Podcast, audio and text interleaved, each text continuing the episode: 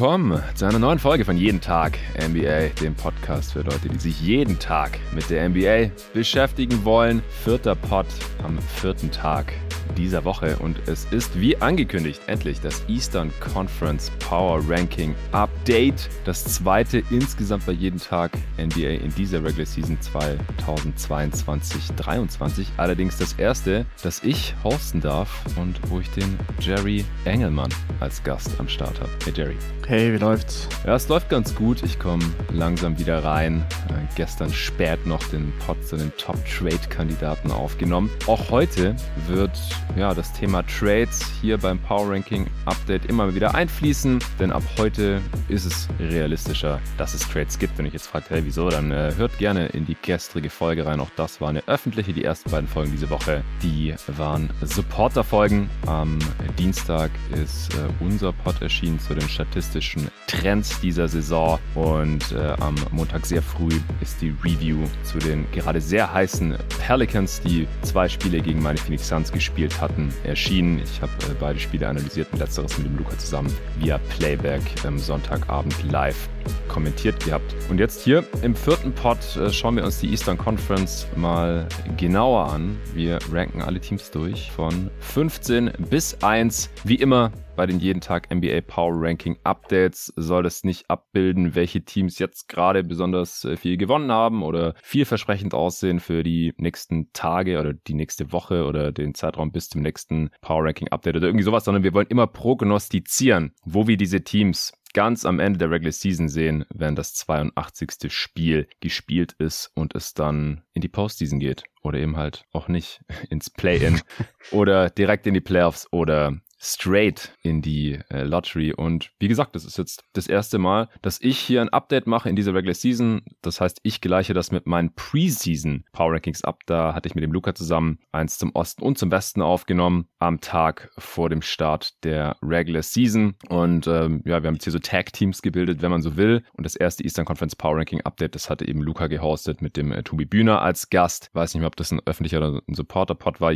Letztes Mal war eine Conference öffentlich, eine exklusiv für die Supporter. Dieses Mal, weil wir auch eine Woche Abstand dazwischen haben, weil ich auch letzte Woche krank war und die Woche davor äh, im Ausland habe ich gedacht, komm, wir machen beide öffentlich für jeden hörbar. Und mit dem Jerry habe ich letztes Mal, das war vor ungefähr einem Monat, den Westen komplett neu durchgerankt mit den Erkenntnissen des ersten Monats Regular Season Basketball. Mittlerweile haben wir schon ziemlich genau zwei Monate Regular Season Basketball, deswegen wird's auch höchste Zeit. Äh, Jerry, wie ging's dir damit, zum ersten Mal den Osten komplett durchzuranken und allgemein vielleicht auch nochmal für die Hörer, denn äh, wie gesagt, der letzte Pod, der war exklusiv für die Supporter von jeden Tag NBA. Wie geht's dir gerade? Weil ich schaue hier gerade in Berlin aus meinem Fenster raus, während ich diesen Pod aufnehme und es ist weiß draußen. Oh, es liegt wow. so ein bisschen Schnee slash Raureif. Heute Nacht hat es irgendwie minus acht Grad oder sowas. Bei dir in Thailand sieht's gerade ganz anders aus, oder? Ja, 30 Grad, kein Regen, Sonnenschein. ähm,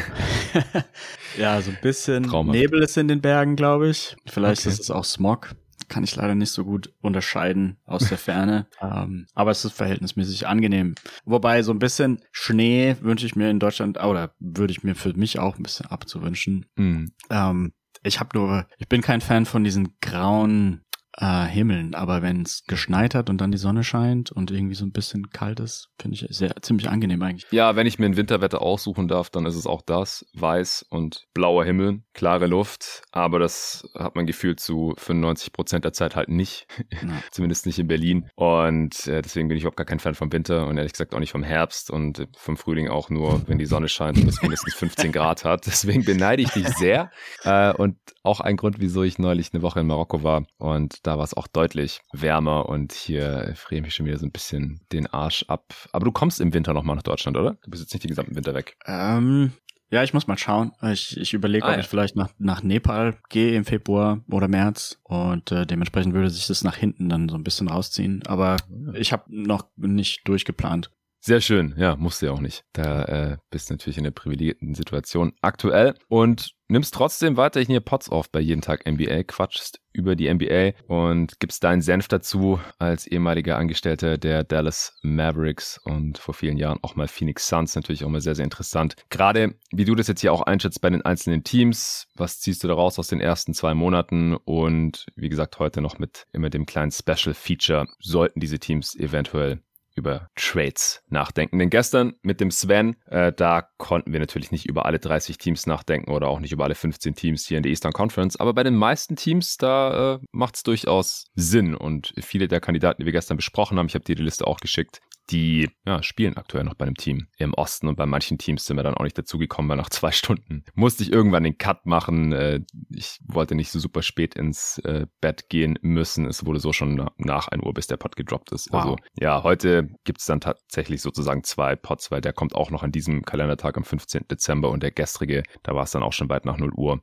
Aber so ist es halt manchmal. Und noch ganz kurz der Hinweis, ich habe jetzt zwei, dreimal erwähnt, ja, was äh, Supporter hier an exklusiven Content bekommen haben, allein schon in dieser Woche, aber es ist jede Woche so. Ehrlich gesagt, die meisten Pods sind mittlerweile Supporter-Pods. Es gibt nur ein bis zwei in Hochphasen, vielleicht mal drei öffentliche Folgen pro Woche. Und wenn ihr nicht genug bekommen könnt von unserem jeden Tag NBA Content, dann dürft ihr gerne Supporter werden auf steadyhq.com slash jeden Tag NBA. Falls ihr das euch nicht selber leisten könnt, dann könnt ihr es euch auch zu Weihnachten wünschen, denn man kann Steady-Mitgliedschaften jetzt auch als Geschenk verschenken. Oder wenn ihr es jemand anderem schenken wollt, anderen Leuten, denen ihr diesen Podcast eh schon die ganze Zeit empfehlt und die haben es aber irgendwie noch nicht geschafft, supported zu werden, auf Steady HQ, dann schenkt sie noch einfach zu Weihnachten Ihr könnt gerne auch noch ein Ticket verschenken, könnt euch selber eins gönnen und dann vielleicht jemanden, den ihr mitnehmen wollt, eins schenken für das erste jeden Tag NBA Live Podcast Event. Da werden wir also ungefähr zwei Stunden live auf der Bühne zu sehen sein in nicht allzu großem Kreise, aber es gibt noch äh, Tickets. Ich werde den Link nochmal hier in die Beschreibung dieses Podcasts packen, kann man auch bei Eventim einfach jeden Tag NBA eingeben. Und da werdet ihr viele bekannte Stimmen live auf der Bühne hören und auch die Gesichter dazu sehen. Natürlich meine, äh, die vom Torben, der Nico wird am Start Start sein. Äh, David, Arne, Hassan, äh, noch viele andere, die hier öfter mal im Pod am Start sind oder im Supporter-Discord, die ihr vielleicht aus der deutschen NBA-Twitter-Bubble kennt, weiß ich, dass sie kommen werden. Das wird ein richtig schönes Event, ein richtig schöner Abend am 2. März 2023 und es gibt noch Tickets, die kosten so knapp 30 Euro. Da äh, arbeiten wir auch nur kostendeckend, da verdiene ich mir keine goldene Nase mit, keine Sorge. Äh, deswegen würde mich freuen, wenn auch der eine oder andere am Start wäre oder verschenkt es auch einfach zu Weihnachten, falls ihr noch was braucht oder wünscht es euch von irgendjemandem. Falls euch die Oma vorgestern noch gefragt hat, Junge, was wünschst du dir zu Weihnachten? Dann sag, ich wünsche mir jeden Tag NBA Live Podcast. Hier ist der Link, Oma. So, kommen wir zum Eastern Conference Power Ranking Update, 15.12.2022. Wir fangen wie immer ganz unten in der Conference an. Ich habe da ein anderes Team als noch vor Saisonstart. Jerry, welches Team hast du? Stand heute auf dem letzten Platz im Osten. Du hast ein anderes Team, das heißt, du hast da ein anderes Thema als auch ich, weil ich glaube, ich habe mich nicht dazu bewegen lassen, die da wegzubewegen. Okay. Das waren jetzt alles ein paar Annahmen, aber ich habe Detroit auf 15. Ja, ich auch. Und ich hatte da oh. vor Saisonstart nicht Detroit. Echt? Nicht Detroit? Das wundert mich jetzt. Ja. Vegas hatte die relativ sicher auf dem letzten. Nee, ich war bei Detroit so verhältnismäßig positiv. Okay. Ich hatte Indiana auf 15. okay, krass. Ja, die habe ich natürlich mittlerweile. Ja, gut, nee, du hattest recht. In Indiana hatte tatsächlich von Vegas auch weniger Siege vorausgesagt bekommen. Indiana war bei 24,5 und Detroit bei 28,5 und ich schaue gerade noch, Charlotte war bei 36 sogar, allerdings war das vor irgendwelchen Verletzungen, glaube ich. Ja, okay, tatsächlich, also dann... Ich hatte Detroit auf 13 gehabt, aber habe es jetzt auch auf 15. Ja, okay, gut. Ich glaube, also ähm, man kann da, also ich habe da eine Ebene im Grunde genommen für 14 und 15. Ich finde, man kann da so ein bisschen diskutieren mit dem, ob man die vielleicht auf 14 hätte verschieben können, aber allerhöchstens auf 14. Ich glaube, da ist dann schon vorbei. Ja. Ähm, sie haben die so. zweitschlechteste Punktedifferenz im Osten, aber auch nur um H, also wegen 0,1 Punkt pro Spiel besser als das andere schlechte Team. Ähm, sie haben jetzt auch gerade genau gegen dieses, ich, ich nenne es einfach mal, gegen die, gegen die Charles Hornets gerade gestern gewonnen. Habe ich auch auf 14, ja. Ja. Okay. Ansonsten ähm, sah es da auch tendenziell eher mau aus. Ähm, ja. Kate hat sich ja auch für den Rest der Saison verletzt, ja. ähm, muss irgendwie am Schienbein operiert werden. Ich habe da versucht, ein paar bessere Infos, genauere Infos einzuholen. Stressfraktur. Stressfraktur, das hatte ich irgendwann mal gehört, aber Medienmeldungen, die dann die ähm, Surgery angekündigt haben, wurde es irgendwie nicht mehr erwähnt. Okay. Aber ja, macht natürlich dann Sinn. Ich, ich habe das auch irgendwie im Hinterkopf gehabt. Macht mir generell eher Sorgen. Also ich, von was die Verletzungen angeht, bin ich meistens, also Knie ist für mich mit am schlimmsten. Eventuell auch irgendwelche Fußbrüche, wenn es um ganz große Leute geht, machen mir immer sehr Angst. Aber Stressfrakturen machen mir auch Angst, weil das ja. ist eigentlich so ein, so ein Zeichen, dass der Körper mit dem Gesamtload irgendwie nicht, nicht fertig wird. Mhm. Also ich meine, das hat jetzt nichts zu heißen, kann auch trotzdem natürlich eine erfolgreiche Karriere werden, aber es ist kein besonders super toller Start. Er hat auch dieses Jahr, es ist erst seine zweite NBA-Saison, aber er hat auch nur 49% True Shooting geworfen. Das ist jetzt auch nicht der absolute Hammer, was man sich vielleicht wünschen würde von einem Number One Pick. Mhm. Ich glaube, die Lichtblicke sind so ein bisschen, dass Killian Hayes seitdem in der Starting Five spielt und bevor er in der Starting Five war, als er noch von der Bank kam, sah er irgendwie so aus, als würde er in zwei Jahren in China spielen. Und jetzt hat er immer mal wieder so ein Spiel, wo er relativ gut aussieht. Also ja. heute Nacht war wieder ziemlich stark, das haben oh, sie ja. auch gewonnen. Davor hat er allerdings wieder so zwei, so zwei Spiele in Folge so Eier gelegt, wo er zwei von acht geworfen hat. Ähm, also es ist auf jeden Fall ziemlich gemischt, aber es ist zumindest mal immer mal wieder ein gutes Spiel dabei. Davor war es halt wirklich einfach nur reine Katastrophe. Und ansonsten, also Ivy sieht jetzt für einen Rookie okay aus, aber True Shooting ist jetzt auch nicht besonders toll für jemand, der hauptsächlich eigentlich scoren soll. Man ist nicht gut im, im Rebounding, man ist nicht gut in der Defense. Und ich, also die Metriken sagen, der einzige positive Spieler ist Bogdanovic.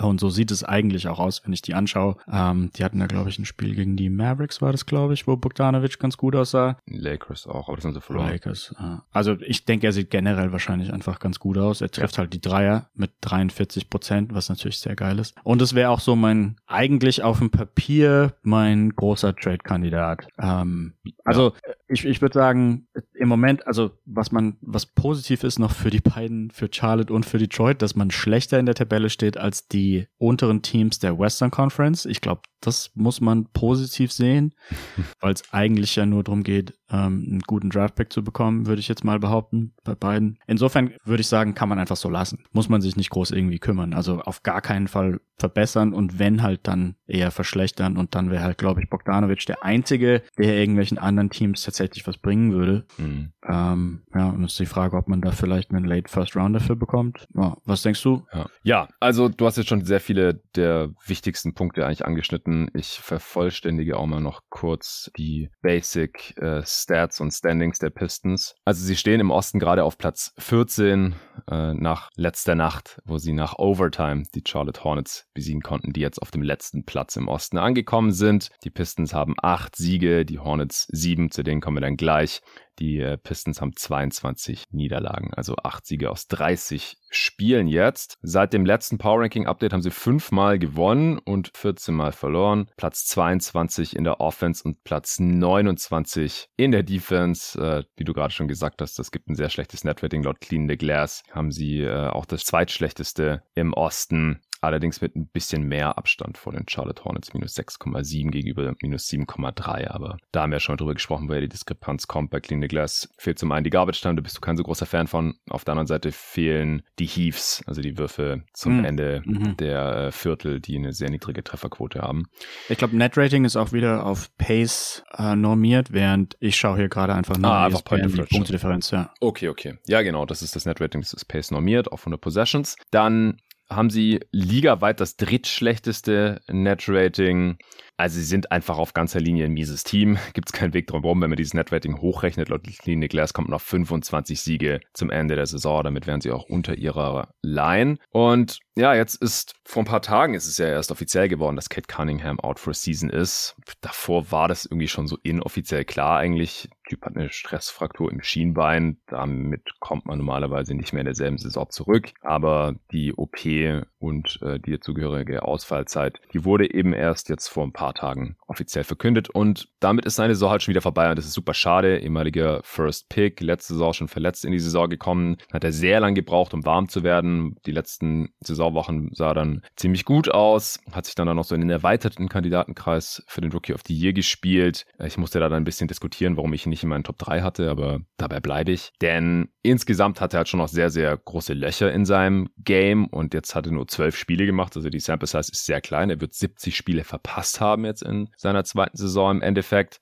Und wie du vorhin auch schon angedeutet hast, es, er sah jetzt nicht wirklich viel besser aus, mal abgesehen von, seinen, von seinem Midrange-Game. Da hat er ganz solide abgeschlossen gehabt, aber Offensiv-Rating von 100 schon wieder bei riesiger Rolle. Die Pisten sind ohne ihn auf dem Feld auch gar nicht schlechter. Also man kann jetzt auch nicht sagen, oh mhm. ja, jetzt ist Kate out for season, deswegen ist die Saison der Pistons im Eimer. Das ist halt de facto nicht so. Also das hat jetzt bisher zumindest keinen Unterschied gemacht, ob Kate Cunningham ja. mit auf dem Feld war oder nicht, außer dass halt andere Spieler jetzt größere Rollen haben. Also Bogdanovic ist jetzt halt ganz klar die erste Scoring-Option. Äh, Jaden Ivys Playmaking-Rolle ist größer, der neben ihm im Backcourt gestartet war und Killian Hayes ist jetzt Starter, was ihm aus meiner Sicht sehr, sehr gut tut, weil er seither zum einen mit etwas besseren Spielern aufläuft, weil die Backup-Lineup der Pistons war halt auch eine Katastrophe und damit halt auch Killian Hayes, der kam damit anscheinend überhaupt nicht zurecht. Und neben den äh, Startern, neben Bogdanovic und Co., kommt er erstens ein bisschen besser klar und zweitens, habe ich schon mal ein Partie angesprochen, spielt er aus meiner Sicht halt auch mit einem anderen Selbstverständnis halt jetzt halt eher so äh, ja der primäre Playmaker dieses Teams ist. Ich habe jetzt in letzter Zeit immer eher seine besseren Spiele erwischt, aber da sah echt gut aus. Und das äh, tut mir als ehemaligen Killian Hayes Fanboy ganz gut, wenn der dann da einen Pull-Up-Jumper nach dem anderen reinknallt, wie er es auch letzte Nacht wieder gegen die Charlotte Hornets gemacht hat. Ja, jetzt ist halt die Frage, das hast du ja gerade auch schon angeschnitten, kommen mit Trades der Vets? Und wenn ja, was bekommt man dafür? Es gibt ja nur einen Vet eigentlich. Ja, Nerns Noel ist auch in Gerüchten ah, vertreten okay. und ja, auf ja. den können sie halt wirklich verzichten. Sie haben halt mit Stewart und Duran zwei junge Bigs, also was soll Nerns Noel da noch? Ja, ja. Auf der anderen Seite ist es halt auch ein bisschen irrelevant. Was kriegt man für den? Vielleicht noch irgendwie einen Second Rounder oder so? Ja, ich glaube, den will keiner so richtig haben. Ja, vielleicht, wenn es irgendwo eine Verletzung gibt oder so Miami zum Beispiel, da ist halt mit mm. Hm. 7 ja, ja. ein Backup Big, da kommen wir nachher noch zu, bis März ah, ausgefallen. Okay, bei Miami gibt es eine interessante Stat, die, glaube ich, dann auch wieder ein bisschen Abturner anzeigt für Noel. Also die okay. sind so schlecht, die sind 28. in der Offense und Noel ist in der Offense leider auch ja. keine große, also eher tendenziell ja, eher schlecht. Ist mega schlecht in der Offense. Ja, ja, das kann man ruhig so sagen.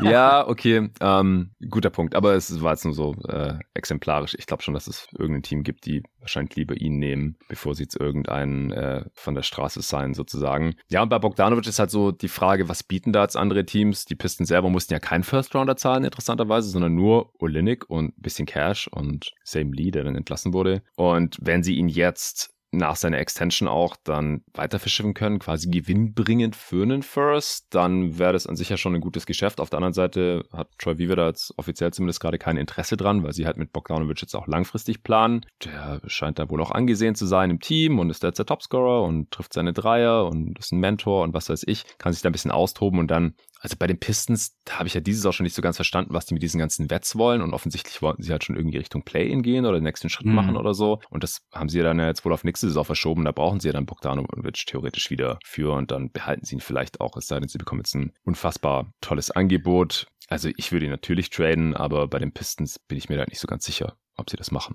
Ja, ich sehe das ähnlich. Ich glaube, die mh, in einem Vakuum ein relativ intelligentes Management würde ihn, glaube ich, hergeben. Aber wir reden ja über das Management, was ihn auch geholt hat, weil sie irgendwie dachten, sie könnten das Play-in schaffen. Also da genau. sind ja schon die Gegebenheiten etwas verschoben. Exakt. Ich glaube, was man positiv in Anführungsstrichen noch über Detroit sagen kann auch und warum sie vielleicht nicht unbedingt einen Trade machen können, ist, dass selbst wenn sie das Team so lassen, selbst wenn Bogdanovic da spielen bleibt, sind sie relativ easy, glaube ich, eins der schlechtesten vier Teams. Und ähm, das kann man nochmal ansprechen, die vier schlechtesten Teams haben alle die gleichen Lottery Odds für den Number One Pick. Insofern. Die drei schlechtesten tatsächlich. Sicher? Ja. Das wären die vier. Also es ist, es ist relativ nah beieinander. Ah, okay. Die Flop 3, sozusagen die Top 3 Lottery Odds, die haben, die, die haben alle, also die drei schlechtesten Records haben alle 14% Chancen auf den First Pick ah, okay. und 52,1% Chancen in der Top 4 zu picken. Und das Team mit dem viertschlechtesten Record hat nur 12,5, also 1,5% okay. schlechter, ein paar ja, Lottery-Bälle weniger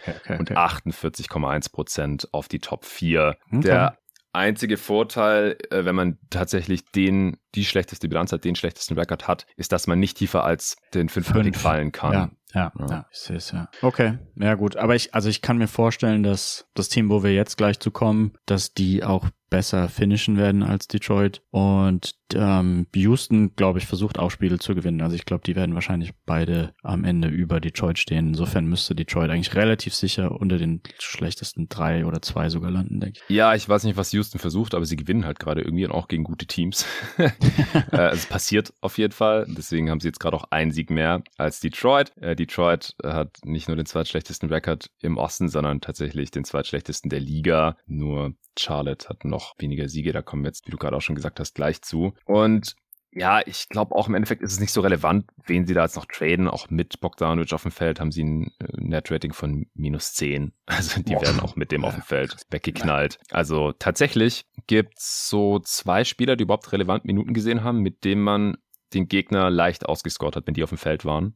Der eine ist Kevin Knox, der keine katastrophale Saison spielt, ich habe mir den Vergleich angeschaut, äh, nachdem ich nochmal gesehen habe, dass Cam Reddish ja quasi gegen ihn getradet wurde, also gegen Knox und einen First. Und dann habe ich gedacht, so ja, wäre witzig, wenn Knox jetzt gar nicht schlechter ist als Reddish und tatsächlich war es so, die sind sehr nah beieinander statistisch gerade. Hm. Und äh, tatsächlich läuft es, wenn er auf dem Feld ist, ganz gut für die Pistons. Hat auch gestern so ein bisschen in der Crunch-Time gespielt. Und Alec Burks ist der andere, ja. der war erst lang verletzt. Und ja, wenn er spielt, dann sind die Pistons auch deutlich besser, als wenn er nicht spielt. Das wäre der andere Wert, den sie vielleicht noch traden können. Ich kann mir vorstellen, dass Teams da Interesse haben. Aber vielleicht sind die Pistons da halt auf demselben Pfad wie bei Bogdanovic und denken, ja, den wollen wir aber nächste Saison noch behalten. Und es gibt ja eine Team-Option oder sein Vertrag ist nicht garantiert für die folgende Saison. Dann können die im Sommer überlegen, ob sie die wieder mit Capspace haben wollen. Der verdient so gut 10 Millionen oder ob sie ihn halt nochmal relativ günstig für ein Jahr behalten wollen. Und ich glaube, für den bekommt man eher keinen First. Und dann nee, ich, ich, ich wollte auch sagen, also ich, Bogdanovic, sein Shot-Profile ist auch moderner und vor allem trifft er die Dreier auch. Und da würde ich schon denken, dass man einen Late First für Bogdanovic bekommt, aber für Burks kriegst du eigentlich höchstens irgendeinen so einen mittelmäßigen Second Rounder, würde ich jetzt mal schätzen. Ja, der trifft auch 40 Prozent seiner Dreier. Ah, okay. Ja, über die Karriere 38 Prozent, die letzten Jahre immer über 40, macht jetzt gerade 14 Punkte pro Spiel, über die Karriere so 11. Also ist halt so ein Backup-Combo-Guard, Age 31 Season, also absoluter Win-Now-Player eigentlich. Aber wie gesagt, wir wissen nicht so genau, was, was da der Plan ist in Detroit. Äh, Fakt ist, sie sind schlecht, deswegen haben sie beide auf 15 und wie gesagt, es ist schade, dass Dick Kate jetzt bis irgendwann nächste Regular Season nicht mehr sehen werden. Und, und auch da, was du vorhin gesagt hast zum, zur Stressfraktur, ich bin kein Arzt, aber bei so akuten Verletzungen, also was ich, Paul George, der damals für Team USA in der Bande gelandet ist und sich das Bein gebrochen hat, äh, schaut euch den Clip auf keinen Fall an. äh, das, das war ekelhaft, aber man hat halt klar gesehen, wieso dieses Bein gebrochen ist und wenn das halt einfach so bricht durch die Belastung, was halt bei einer Stressfraktur wohl der Fall ist, dann muss man sich da, glaube ich, schon ein bisschen mehr Sorgen machen. Und im Endeffekt ist halt beides kacke, weil er verliert jetzt halt auch die ganze restliche Saison einfach Entwicklungszeit. Das würde er nie wieder aufholen können. Also es ist einfach sehr schade. Gut, Platz 14, wir haben es jetzt schon ein paar Mal angesprochen. Wir haben da beide Charlotte. Ich hatte die vor Saisonstart auf 12, also ein Spot vor den Pistons. Also ich hatte die da schon ordentlich runtergeschoben. Da war schon bekannt, dass LaMelo Ball einige Spiele verpassen würde. Im Endeffekt waren es die ersten 13 Spiele der Saison, die er gefehlt hat. Und sie stehen jetzt auf Platz 15 im Osten, auf Platz 30 in der gesamten Liga, was den Rekord angeht. Sieben und 21 nach letzter Nacht, wie gesagt, nach Overtime gegen die Pistons verloren. Seit dem letzten Power Ranking Update haben sie viermal gewonnen, 13 Mal verloren. Sie haben die schlechteste Offense der Liga und die viertschlechteste Defense der Liga. Auch das schlechteste Net Rating mit minus 7,3 im Osten und das zweitschlechteste der gesamten Liga laut Cleaning the Glass. Wenn man das hochrechnet, dieses Netrating, kommt man auf 24 Siege. Und das große Problem, das ich hier halt sehe und was auf der anderen Seite halt auch diese minimale Upside ist, die sie halt noch haben gegenüber den Pistons, weswegen ich sie nur auf 14 habe und nicht auf 15, ist, dass halt Lamello so viele Spiele bisher verpasst hat. Wie gesagt, zuerst 13, dann kam er zurück, hat drei gemacht und dann wieder elf verpasst und kam jetzt letzte Nacht wieder zurück zu dieser Overtime-Niederlage gegen die Pistons. Wie siehst du die Charlotte Hornets jetzt? Ja, ich sehe es ziemlich ähnlich wie du. Also ich habe sie nur deswegen über Detroit, weil Lamello jetzt seit einem Spiel wieder da ist und auch relativ gut aussah in dem Detroit-Spiel. Mhm. Die hatten da ja unglaublich Pech. Ich glaube, die zweite Verletzung, die in der Saison stattgefunden hat, war, glaube ich, im, in der letzten Minute von dem Spiel, was da stattgefunden hat. Also das war mhm. relativ unnötig. Ähm, ich habe sie ab und zu angeschaut, aber wird natürlich nicht wirklich schlau, beziehungsweise es ist auch einfach kein hübscher Basketball. Nee. Ähm, was ich nicht verstehe, ist, dass da, glaube ich, das Management auch noch denkt, dass sie vielleicht ins Plane kommen könnten. Also der Abstand ist jetzt auch nicht riesengroß. Also die Toronto ist Zehnter mit 13 zu 15. Also da müsste man halt mal sechs Spiele in Folge gewinnen vielleicht. Wobei man hat jetzt gerade sechs Spiele in Folge verloren, keine Ahnung. Aber was so ein ja. bisschen hin, drauf hindeutet, dass ähm, nicht versucht wird zu tanken, ist, dass äh, Miles Plumley immer noch startet. Mason. Miles war bei den Suns. Ja, okay, gut, sorry. Miles Plumley. Einer der Plumleys. Ja. Ähm, startet und Mark Williams, ähm, ja, der, der versauert irgendwie so ein bisschen in der G-League. Also die hatten ja jetzt mhm. gerade Mark Williams im 2022er Draft ich glaube, so um die 15 gedraftet genau. und jemand dann einfach in der G-League zu lassen und einfach gar keine Minuten zu geben. Das würde man verstehen von, von den Warriors mit Wiseman zum Beispiel. da macht es irgendwie Sinn, weil man muss halt, man will jetzt gewinnen und man muss jetzt gewinnen. Die Stars sind irgendwie alle alt. Man, man hat keinen Bock auf sich durch das Play-In durchkämpfen zu müssen oder vielleicht dann irgendwie noch ohne Heimvorteil durch die Playoffs kämpfen zu müssen oder wie auch immer. Mhm. Aber was haben die Charlotte Hornets davon, dass Mark Williams keine Entwicklungszeit bekommt? Den Aspekt verstehe ich nicht wirklich. Insgesamt nee. lief, läuft relativ viel halt falsch. Also wenn man sich anschaut, wen die so gedraftet haben in den letzten Jahren. Ja. LaMelo war halt ganz cool, aber James Booknight sieht relativ katastrophal aus, so als Pure Scorer, der auch seine Würfe nicht besonders gut trifft und halt sonst nichts anderes macht. Ja, also die haben auch so viele andere Spiele. Kai Jones. Ja, ja. Ich, also viele andere Spiele, die ich nicht leiden kann, so Rosier. Jones ist vielleicht sogar noch okay, aber ja, das ist auch jetzt kein, keine Draft-Pick, den man, wo man sich voll auf die Schulter klopfen kann.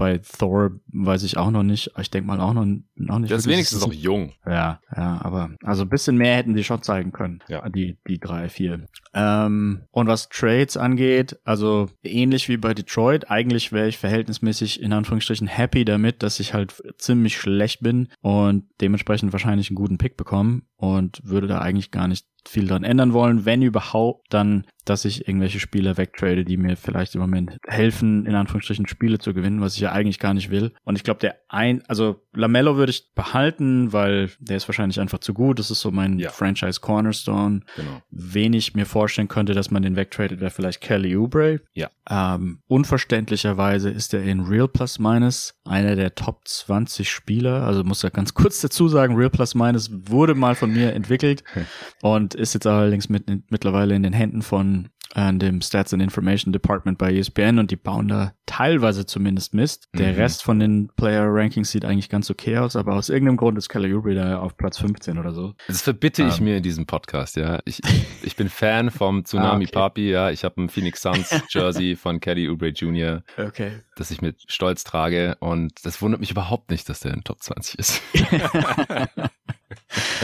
Sehr geil. Ja, äh, fände ich auch okay als Trade-Wert gegen Jack Crowder, äh, habe ich in der gestrigen Folge zum Sven gesagt. Äh, mm. ja, also würde straight up sogar funktionieren, aber die Suns sind der Luxury Tax und äh, Ubre verdient fast drei Millionen mehr. Aber irgendwie so fände ich, fände ich ganz okay. Äh, einfach als athletischer Wing, der äh, dieses Jahr irgendwie auch über 20 Punkte pro Spiel macht, hat mich selbst verwundert, als ich es realisiert habe. Ehrlich gesagt, 20,8 im Schnitt, obwohl es ein Dreier mal wieder nicht trifft mit unter 32 Prozent. Aber ja, sie haben halt auch die schlechteste Offense der Liga. Mhm. Topscorer ist äh, Terry Rozier mit Uff. über 22 Punkten pro Spiel. Also, als ich so drüber nachgedacht habe, habe ich gedacht, die Charlotte Hornets sind gerade eigentlich, was zumindest Siege angeht, im Worst Case. Also hier mit diesem langen Ausfall von Lamello mit seiner Knöchelverletzung und Hayward, ja, mhm. Sollte kein wundern, aber bricht sich die Schulter und ist jetzt out indefinitely, was auch immer das bedeuten soll. Dann haben wir hier diese kleine Feel-Good-Story mit Dennis Smith Jr., den hatte David bei unserem Awards-Podcast, äh, das, das war eine Supporter-Folge, beide Parts. Beim Comeback Player of the Year als Kandidat mit drin, der ist auch out indefinitely. Ähm, also das läuft irgendwie alles total schief. Dann haben sie noch einfach nicht das Spielermaterial, äh, um, um offensiv irgendwie zu funktionieren unter ihrem neuen alten Head Coach Steve Clifford. Sie sind Erster in Location Effective Field Goal Percentage. Also sie nehmen gute Würfe wow. in Anführungsstrichen, aber sind Letzter in Effective Field Goal Percentage. Wow. Also sie treffen wow. die einfach ums Verrecken nicht. Äh, letzte Saison haben die ja auch sehr von ihren guten Dreierquoten gelebt. Diese Saison trifft eigentlich niemand seine Dreier gut, außer Gordon Hayward, der ist verletzt. Sonst trifft niemand, der auch spielt, seine Dreier, sehe ich hier gerade so. Also es ist echt krass. Der Rosier 33 Prozent, Uber Jr. wie gesagt unter 32, Lamello jetzt in seinen paar Spielen 31 Prozent, PJ Washington 33 Prozent, Dennis Smith Jr. 33 Prozent, Jay McDaniels 34 Prozent. Also niemand, niemand trifft seine Dreier da. McDaniels ist bei mir eingetragen als bei 35,7. Ich weiß nicht, ob der letzte Nacht. Hat er vielleicht zwei getroffen oder so. Ah, kann sein. Ja, BK Ref hat die, hat die Stats noch nicht okay. aktualisiert hier um 13 Uhr deutscher Zeit. Die brauchen immer so ein bisschen irgendwas bis nachmittags, bis das letzte ja. Spiel dann auch up to date ist. Aber ja, letzte Nacht haben sie ja auch nicht gewonnen, von daher äh, reißt das jetzt auch nicht raus. Und ja, was Trades angeht, also ich weiß auch bei den Hornets nicht so genau, was die wollen. Die Offseason fand ich ja ein bisschen mhm. frustrierend. Also angefangen bei der Draft, wo man Mark Williams so einen Spieler genommen hat, der mehrere Jahre am College war und wo man gedacht hat, wahrscheinlich so, ja, da, da kann dann direkt bei uns der Backup-Big werden oder so, anstatt jetzt halt einen jüngeren äh, Big zu nehmen, wie, wie halt gerade Jalen Duran von den Pistons, die wir gerade besprochen haben. Jalen Duran, witzigerweise, neulich Fun Fact äh, realisiert, ist der erste NBA-Spieler, der erst geboren wurde, als LeBron James schon in der Liga war. Ja, so, mhm. so alt werden wir langsam und so alt war LeBron. und warum nehmen die nicht den 19-Jährigen, ja, der sich dann neben Lamello entwickeln kann, der eine deutlich höhere Upside hat und modernere Skillset hat als ein Mark Williams? Ich glaube, beide Teams, Detroit und Charlotte, die laufen so ein bisschen dieser Karotte hinterher, dass sie jedes Jahr aufs Neue denken, diesmal sind wir gut genug, um in die Playoffs zu kommen. Ja. Und ähm, einfach den, die Qualität des eigenen Kaders halt kontinuierlich überschätzen. Ich glaube, das haben die beiden ziemlich gemeinsam. Ja, aber die Pistons können wenigstens besser draften, glaube ich. Zumindest haben die bisher so die Spiele genommen, die ich besser fand, auch Ivy. Ja, die Pistons draften aber meistens auch höher. Ja, ja, klar, weil, weil, die, dann, ja. weil, die, weil die härter daran scheitern, gut zu sein, als die Hornets, die dann irgendwie noch ins Plan ja. kommen und dann da halt ablosen. Ja. Es ist frustrierend irgendwie. Ich fand den Hayward-Vertrag ja von Anfang an nicht gut, aber ich bin mir immer noch nicht sicher, selbst jetzt, wo sie gerade das schlechteste Team der Liga sind, ob die das jetzt durchziehen mhm. und dann halt Ubre wegtraden, der ausläuft. Plumlee wegtraden, der ausläuft, diese Minuten Williams geben und Kai Jones und JT Thor, diesen ganzen jüngeren Frontcourt-Spielern, die sie da haben. PJ Washington, wenn man den nicht unbedingt halten will als Restricted Free Agent, vorzeitige Verlängerung konnte man sich ja nicht einigen, ob man den vielleicht äh, tradet für, für nochmal Picks oder so oder andere Prospects. Ja. Oder äh, Gordon Hayward, falls der jetzt nicht super lang ausfällt mit seiner gebrochenen Schulter, kann ich überhaupt nicht einschätzen, es gibt keine Infos dazu, dass man ihn vielleicht tradet getradet. Sven hatte einen Trade mit den Lakers in den Raum geworfen. Einfach Rosier und Hayward mehr oder weniger straight up ja. für Westbrook. Ich, einfach um diesen Rosier-Vertrag loszuwerden und das next, letzte Jahr von Hayward nächste Saison und dann einfach Westbrook als auslaufenden Vertrag zu haben. Ich lese mal vor, wie viele Spiele Hayward pro Saison gespielt hat, seitdem er Utah verlassen hat. Bitte. 1, 72, 52, 44, 49, und jetzt elf. Also das sind nicht die besten Zahlen. Ich glaube, deswegen kriegst du für den auch relativ wenig. Und der Vertrag ist, glaube ich, auch verhältnismäßig hoch. Ja, 30 Millionen pro Jahr. Ja, ja, ja. Hm. Man kann, ich glaube, wenn man was Positives über das Management sagen wollen würde, kann, könnte man, glaube ich, das Argument machen, dass wenn die Bridges-Situation nicht passiert, und Hayward sich nicht die Schulter bricht und man halt und Lamello auch fit bleibt und man halt irgendwie mit Lamello, Hayward, Bridges, Oubre, Plumley oder so aufläuft, dass man damit, aber selbst damit wirst du ja auch bestenfalls Neunter oder so. Also keine Ahnung, was die machen, aber. Ja, ja, also im, im besten ja. Fall bist du halt wieder da, wo du die letzten beiden Jahre warst, meiner Meinung nach, weil ja. du schon so weit hinten bist und trotzdem traue ich das den Hornets zu, dass die jetzt nicht eben in Rebuild, Retool-Mode gehen. Ich meine, wenn die jetzt nur diese Saison schlecht sind und dann hochpicken, das, das kann ja schon ausreichen. Dann sollen sie halt nächstes Jahr angreifen, dann halt mit. Im besten Fall, wenn man Yama und im schlechtesten Fall irgendeinem anderen Top-10-Pick, mal Minimum. Aber also sie, sie sind halt auch einfach so schlecht gerade. Die haben die schlechteste Offense, die, was war's, zweitschlechteste Defense der Liga. Also du, du reißt damit ja so oder so nicht mehr viel. Ne, viertschlechteste oh. Defense war's, sorry. Also selbst wenn Ball sich jetzt nicht mehr verletzt und Hayward nicht so lang ausfällt und Dennis Smith Jr. irgendwann zurückkommt. Es ist einfach ein schlechtes Team. Es ist nicht so, dass da nur Lamello gefehlt hat oder sowas. Auch hier, die Hornets haben von den Rotationsspielern eigentlich, ja gut, zählen wir mal alle, die mehr als 159 Minuten gemacht haben, haben sie auch nur drei Spieler, mit denen auf dem Feld man den Gegner überhaupt ausscored. Einer davon ist Dennis Smith Jr., gerade verletzt und die anderen beiden sind Kai Jones und JT Thor. Das würde ich mal als Rauschen abtun, weil die wahrscheinlich hauptsächlich ja. Garbage Time spielen. Mit dem Team kommt man halt nirgendwo hin. Ich habe auch heute den äh, Pat äh, Foster, mit dem ich die Preview aufgenommen habe, habe ich gefragt, der ist Hornets-Fan. Rollt der Tank schon in Charlotte? Dann hat er gemeint, er findet es voll geil. Er freut sich total drüber, wie das läuft, weil der auch so, der hatte keinen Bock als Fan, jetzt wieder hier diesen Play-In hinterher zu jagen, ja, ja. sondern lieber einmal nochmal schlecht sein, hochpicken und Co-Star für Lamello holen und dann geht's ab. ja. Den Play hinterher zu laufen, da haben wir bei, bei meinem übernächsten Team ist es auch die große Devise, den Play hinterher laufen. Beim übernächsten? Was, was ist denn ein nächstes Team? Mein nächstes Team ist ähm, ein Team, was vier Spiele in Folge gewonnen hat. Oh ja. Die habe ich auf, auf einer Ebene für sich selber. Ich fand, die waren auf jeden Fall, also die würde ich über den Pistons und Hornets ansiedeln, aber trotzdem ja. noch drunter. Ähm, das sind die Orlando Magic bei mir. Ist bei mir genauso, habe ich auch auf 13, damit um einen Spot hochgeschoben, hatte ich vor der Saison auf 14. Die hätte ich auch in einem eigenen Tier, weil sie sind einerseits halt noch dieses junge Team, weil sie haben zwar ein paar Werts, aber die sind die meiste Zeit verletzt oder auch nicht so besonders gut. In Person von Terence Ross und Gary Harris. Und auf der anderen Seite sind sie halt irgendwie klar besser als die Hornets und ja. Pistons, auch wenn sie jetzt gerade mal ein bzw. zwei Siege mehr haben. Sie haben halt seit dem letzten Power Ranking Update siebenmal gewonnen, jetzt insgesamt neunmal bei 20 Niederlagen.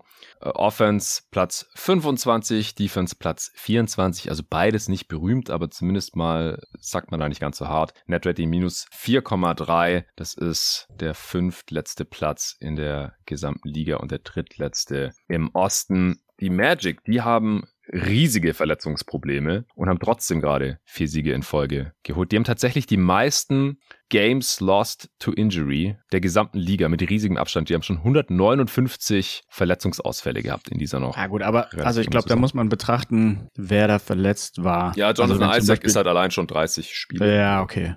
Aber wenn man zum Beispiel Markel Fultz da reinrechnet, dann würde ich das eigentlich gar nicht gelten lassen. Also, weil das ist, ich glaube, Wieso ist doch der Starter von denen? Ja, Starting ja. Point Guard Markel Fultz, bitte. ja, ja, ja.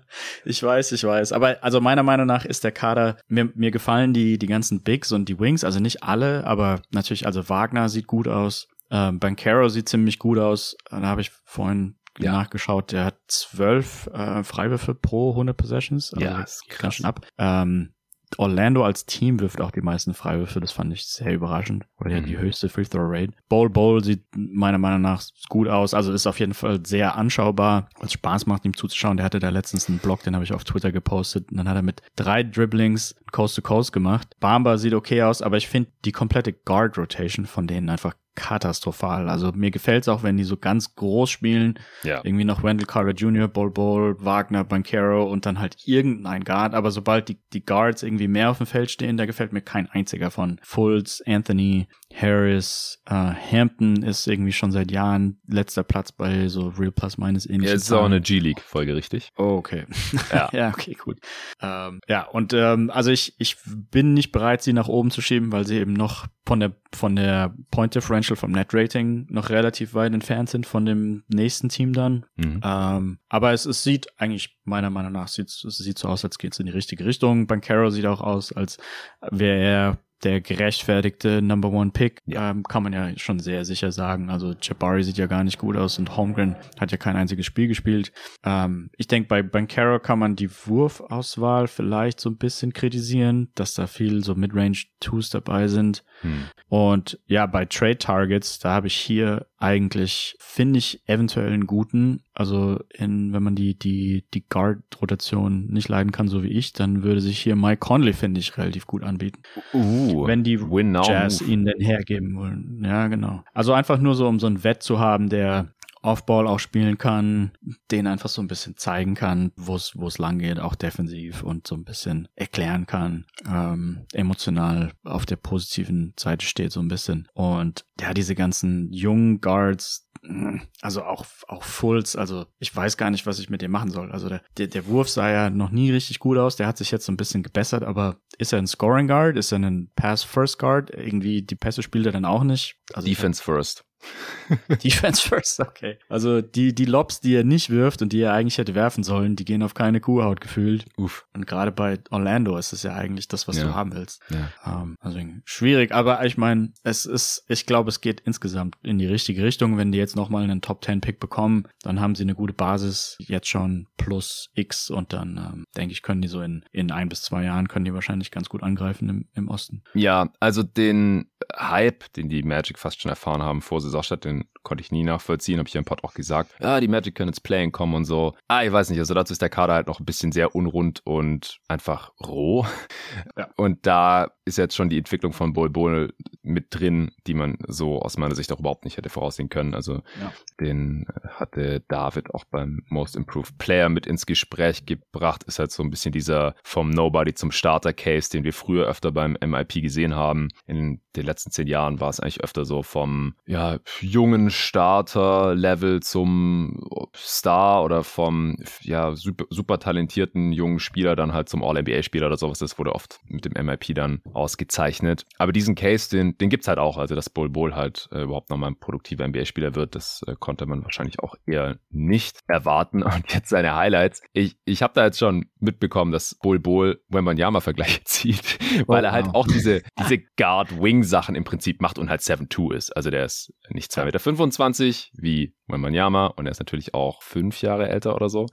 Aber man sieht schon, wieso er im selben Alter, wie man ja mal auch relativ viel Hype bekommen hatte. Also den Namen Bol Bol, den kennt man wahrscheinlich auch schon seit sieben Jahren mittlerweile oder so. Hat er eine Zeit lang so gewirkt, als hätte er nicht so wirklich Bock auf Basketball. Und das ist jetzt aus meiner Sicht ganz anders. Also wenn man den zocken sieht, der, der hat auf jeden Fall Bock. Hat halt Handles und ja. so ein bisschen Wurf. Also der nimmt nicht so viele Dreier. Das sind dreieinhalb auf 100 Possessions, aber trifft hier zumindest sehr gut. 43 Prozent über die Karriere. Jetzt auch über 40 Prozent. Also er, er weiß halt, was er macht mittlerweile und spielt motiviert und holt viele Rebounds und durch seine Länge blockt er automatisch fast ein paar Würfe, kann Closeouts attackieren und ja, in, in Transition sieht es halt schon sehr krass aus, weil er halt so lang ist und immer noch ziemlich dünn ist. Äh, also wie gesagt, 7'2, das sind so 2,18 Meter und äh, unfassbare Wingspan. Er ist schon ein sehr, sehr interessanter Spieler, mittlerweile halt auch ein, ein ja, produktiver Spieler, ein, ein Plus-Spieler. Auch die Magic sind äh, ein bisschen besser, wenn er auf dem Feld ist. Und das ist doch schon eine schöne Entwicklung für die Magic. Und ich finde halt auch, dass sie zumindest phasenweise, wenn sie nicht so schrecklich viele Ausfälle haben, und ich finde halt auch, sie haben schon auch Ausfälle, die ihnen wehtun, vor allem Wendell Carter Jr. Ja. Der auch einen Riesenschritt nach vorne gemacht hat. Äh, wir kommen nachher noch zu den Bulls, aber ich glaube, man kann sich mittlerweile die Frage stellen, ob Wendell Carter Jr. mittlerweile nicht schon alleine viel besser ist als Vucevic, äh, für den ja mhm. Paket damals kam. Der legt, wenn er fit ist, sind nur 15 Spiele die Saison bisher, 17 Punkte, 9 Rebounds, über drei Assists auf und ist ein sehr starker Rim Protector, ähm, nimmt einige Dreier, von denen er 35 Prozent trifft trifft äh, über 80 Prozent seiner Freiwürfe, aber es ist auch schon sehr lang ausgefallen. Also das ist auch ein Grund, wieso die Magic hier so viele äh, ja, Gesamtausfälle haben, was die Verletzungen angeht. Sachs fehlt aktuell noch, hm. der letztes Jahr ja hoher Pick war, was auch schade ist ähm, wegen der Entwicklung und weil er halt vielleicht so der erste überdurchschnittliche Guard bei den Magic werden könnte. Also gerade ja. bezüglich der Draft-Position wird man sich das wünschen. Wie fandst du Sachs vor der Draft?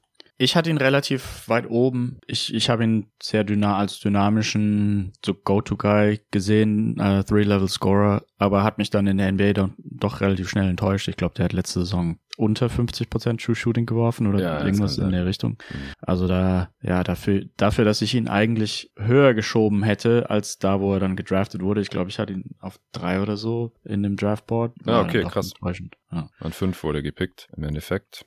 Und ja, dieses Jahr ist ein bisschen besser. Ja, aber in den 14 Spielen, die er bisher machen konnte, läuft es auch noch nicht so viel besser. Er hat jetzt gerade knapp die 50% für Shooting geknackt. 50,8% okay. laut Basketball Reference letzte Saison 46%. Also ja, da äh, ist auch noch Luft nach oben. Er trifft mittlerweile immerhin 29% seiner Dreier und über 50% Uff. seiner Zweier mühsam. Ernährt sich das Eichhörnchen auch er bisher eher ein Defense First Guard.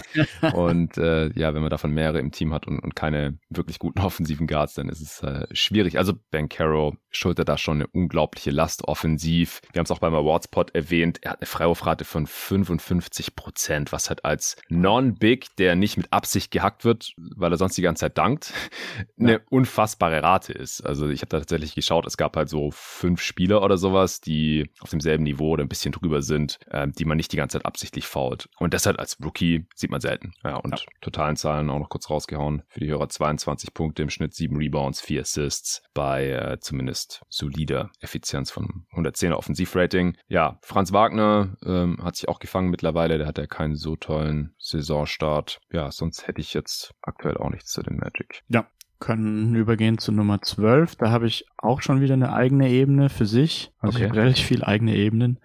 Ähm, und denk mal, da hast du wahrscheinlich auch das gleiche Team mit acht Niederlagen in Folge. Oh ja die Washington Wizards. Yes. Ich habe sie über den Magic, weil sie eine bessere Punktedifferenz haben, aber ja, mit 11 zu 18 und 8 Niederlagen in Folge. Ähm, 12. Platz. Ja, ich, ich habe sie auch über ihn, weil sie eine, ein besseres Netrating haben und weil ich mir ziemlich sicher bin, dass die Ambitionen in Washington halt doch auch nochmal andere sind als in Orlando. Also Orlando ist mir nicht traurig, wenn man am Ende dann halt nochmal Top 5 oder Top 10 Pick hat. Vielleicht hat man sogar zwei Top 10 Picks. Wir kommen noch zu den Bulls. Und die Wizards, die wollen das nicht. Die haben Beal den Supermax gegeben, die haben für Porzingis getradet, die haben andere Werts in Kader reingeholt. Die wollen es playen, die wollen in die Playoffs, das äh, ist klar und ja, sehr schade, wie es jetzt hier nach dem abermals so lieben Start schon wieder läuft. Letzte Saison war es ja genauso, da haben sie auch 10-3 Start gehabt oder so und äh, sind dann nicht ins Playen gekommen und dieses Jahr hatten sie wieder einen guten Start und stehen jetzt bei 11 und 18. Das ist Platz 12 im Osten. Ich habe sie auch auf Platz 12 genauso wie du. Damit sind sie bei mir im Power Ranking um einen Spot abgerutscht im Vergleich zu vor der Saison. Seit dem letzten Power Ranking Update von Tobi und Luke haben sie sechsmal gewonnen und zwölfmal verloren. Das heißt, sie hatten einen okay. 5 zu 6 Start. Ja, ich glaube, das waren echt nur die ersten fünf Spiele ja, oder so, ja. wo sie besser Also sie haben, sie haben nicht nur die letzten acht verloren, sondern sie haben aus den letzten 14 auch nur ein einziges gewonnen. 1 und 13, ach du Scheiße. Nee, nee Moment, aus den letzten 12. So. Ja, stimmt, ja. ich wollte gerade sagen, sie haben ja seit dem letzten Power Ranking Update 6 und 12. 1 und also 12 dann, okay. 1 und 12, ja. Wow. Also, uff, schon, schon hart. Und da waren ja, also man hat gegen Charlotte verloren, man hat gegen die Lakers verloren, gegen Chicago, gegen Indiana. Also nicht die, nicht die einfachsten, aber auch nicht die schwersten Spiele. Mhm. Ja, offensive Effizienz trotzdem noch auf Platz 18 gerade, defensive Effizienz auf Platz 22. Also wir kommen jetzt hier dann doch auf ein anderes Niveau als die ersten drei Teams, die wir besprochen haben. Netrating deswegen auch nur minus 2,1. Das ist klar negativ, aber halt nicht so krass wie bei diesen Rebuilding und äh, wahrscheinlich dann auch bald Tanking Teams. Das ist Platz 22 ligaweit und Platz 11 im Osten dieses Net-Rating, wenn man es hochrechnet, kommt man auf 36 Siege. Und das ist ja so typisches Wizards-Territorium, würde ich behaupten. und ja. ja. liegt halt auch mal wieder daran, dass Bradley Beal einige Spiele ausgefallen ist, Rui Hachimura und auch eins der Signings des Sommers, äh, DeLon Wright, aktuell auch noch ausfällt. Der ja. hat vier Spiele gemacht und ah, okay. kommt jetzt dann erst irgendwann wieder zurück. Bei Beal ist es so, dass er eigentlich ein Bounce Back ja hat, so von der Effizienz her im Vergleich zum letzten Jahr. Das war für mich einer der ganz großen Faktoren. Da habe ich gedacht vor der Saison, okay, Beal muss wieder besser spielen. Sein Vertrag wird er nicht wert sein, aber wenigstens so annähernd. Und Porzingis muss fit bleiben. So, Porzingis ist bisher fit und hat auch so eine Art Bounceback hier. Ja. Und Beal hat auch ein Bounceback hier, aber hat halt erst 17 Spiele gemacht, also so gut die Hälfte ja. und verpasst gerade zum zweiten Mal das fünfte Spiel in Folge. Ja, wie gefallen dir die Wizards bisher? Wie, wie gefällt dir Porzingis? Porzingis vielleicht als allererstes, äh, den du ja in Dallas auch viel gesehen hast. Also ja, er gefällt mir ganz gut. Ich bin positiv überrascht überhaupt, dass er so viele Spiele spielt, wobei er gerade jetzt, glaube ich, auch eins verpasst hat, äh, gerade vor kurzer Zeit oder das letzte. Ähm, also ich fand Porzingis bei den Mavericks, wenn er gespielt hat, eigentlich auch immer relativ gut. Ich habe halt immer nur Angst gehabt, dass er sich jetzt demnächst wieder am Kniemeniskus irgendwas macht und dementsprechend mhm. dann wieder drei Monate ausfällt und der Vertrag halt dementsprechend auch viel zu groß ist für jemand, der immer mal wieder zwei, drei Monate von der Saison nicht spielt. Ja. In der Defense haben die Wizards ein Problem, was wir auch mit Porzingis hatten, ähm, dass man nur die zweitwenigsten Turnovers äh, forciert von den Gegnern. Ich, ich weiß nicht, ob das speziell Porzingis ist. Es hat sich bei uns so angefühlt, dass vor allem mit Porzingis und mit Doncic, dass man da einfach kaum Turnovers eben forciert, weil mhm. die keinen kein wirklichen Druck auf den Ball ausüben. Ich denke auch wieder, also die hatten keine besonders riesig hohen Picks, aber man hat auch nicht besonders toll gedraftet und man hat höchstens mittelmäßig gedraftet, denke ich, über die Jahre. Ja. Ähm, also so Afdija sieht okay aus, also sieht, glaube ich, gut aus in der Defense, aber ja.